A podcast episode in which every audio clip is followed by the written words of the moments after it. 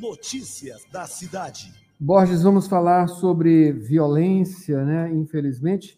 E passageiro morre durante assalto a ônibus na Grande São Luís. Estamos, estamos vendo aqui, observando né, entrevistas e também as manchetes dos impressos, falando que esses números diminuíram, né?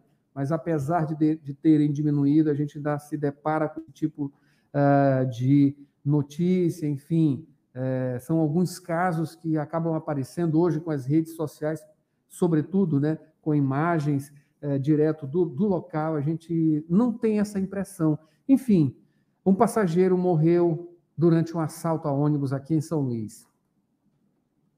Isso, Adalberto. O assalto aconteceu na tarde dessa quinta-feira dentro uh, de um ônibus. O coletivo fazia a linha Coqueiro, uh, na altura do BR-135, altura dos bairro, do bairro Pedrinha, zona rural de São Luís. O passageiro de 39 anos, identificado como Elton Rosa da Silva, reagiu ao assalto. O assaltante acabou disparando contra ele, atingindo a vítima no abdômen Após o disparo, os próprios passageiros socorreram Elton Rosa, depois o levaram à UPA, a unidade de pronto atendimento do Maracanã, mas ele acabou morrendo. Adalberto, a gente lembra de dois outros assaltos a coletivos que, somado ao, somados ao já citado, total, citado o de ontem, totalizam aí três assaltos em menos de 24 horas. Um foi na quarta-feira, a passageira de 39 anos, identificada como Regina Rodrigues França, morreu durante um assalto na MA 201, estrada de Ribamar, região metropolitana. Ela se jogou pela janela do ônibus, o ônibus estava em movimento, ela tentava fugir do assalto, acabou sofrendo traumatismo craniano e não resistiu.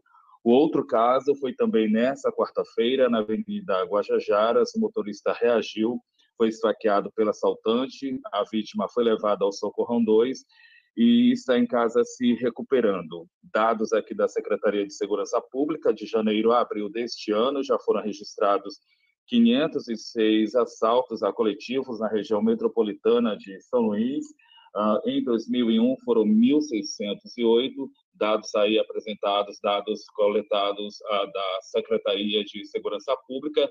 E diante dos fatos, Adalberto, o Sindicato dos Rodoviários se posicionou cobrou das, das forças policiais providências para que os criminosos sejam identificados e presos, cobrou também mais rigor em toda a grande ilha, disse ainda que se a falta de segurança continuar, o sindicato não descarta a paralisação do transporte coletivo e por conta aí, Adalberto, Adalberto, da crescente violência nos coletivos no sistema de transporte público, na noite de ontem aí houve uma reunião na Secretaria de Segurança reunião aí que participaram os secretários municipais, o de Trânsito e Transportes e de Segurança com Cidadania.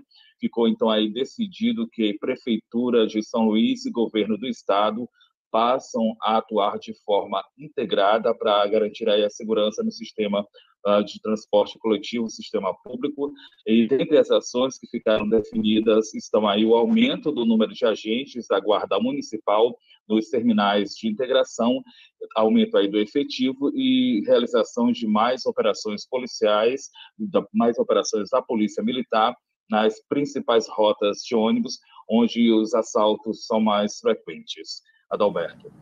É uma situação muito complicada. O governo do estado, aí a gente vendo as manchetes, né, as entrevistas, como eu já havia falado, trazendo números, né? Os números eles apontam uma realidade sem dúvida, mas por outro lado tem algumas ações que se destacam e a gente acaba tendo essa outra impressão, óbvio que essa deve ser a impressão da maioria das pessoas que utiliza ônibus, a questão da insegurança.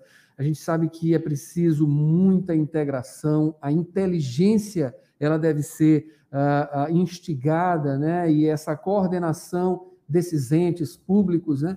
Uh, é muito interessante no governo estadual, no governo municipal, essa a SMTT, a questão de câmeras em funcionamento também é muito interessante e a utilização inteligente dessas tecnologias é o que pode ajudar, ajudar bastante nesse sentido. O que a gente espera é que essas pessoas realmente se unam e façam um trabalho coordenado com ações para trazer um pouco mais, não só de números apontando ah, coisas positivas em diminuição, no que diz respeito à diminuição da violência, mas que se tenha também a sensação de que as pessoas estão um pouco mais seguras, né? Vamos ver, vamos observar e tomara que isso não se transforme também em mais um transtorno para as próprias pessoas usuárias dos transportes públicos, né? Através aí, no caso, uh, de uma paralisação ou qualquer coisa nesse sentido, em relação aos rodoviários, né? Que também são pessoas que sofrem, claro, também estão ali na linha de frente e como a gente viu nas imagens, né, o motorista eh, se engatando ali, literalmente, com um dos ladrões, foi esfaqueado, foi ferido, e é uma coisa até, até complicada, né? Não é toda ação dessa, de, desse, dessa natureza de reação que sai com, uh, digamos assim, com um, um, resultado minimizado, né? A maioria dessas ações de reação acabam em morte, né? O que também não deve é, ser uma, um indicativo que a gente deva ficar totalmente só na defensiva. Mas quem tem que agir são as forças policiais do Estado, a inteligência, os governos estadual e municipal em relação à segurança pública. Sete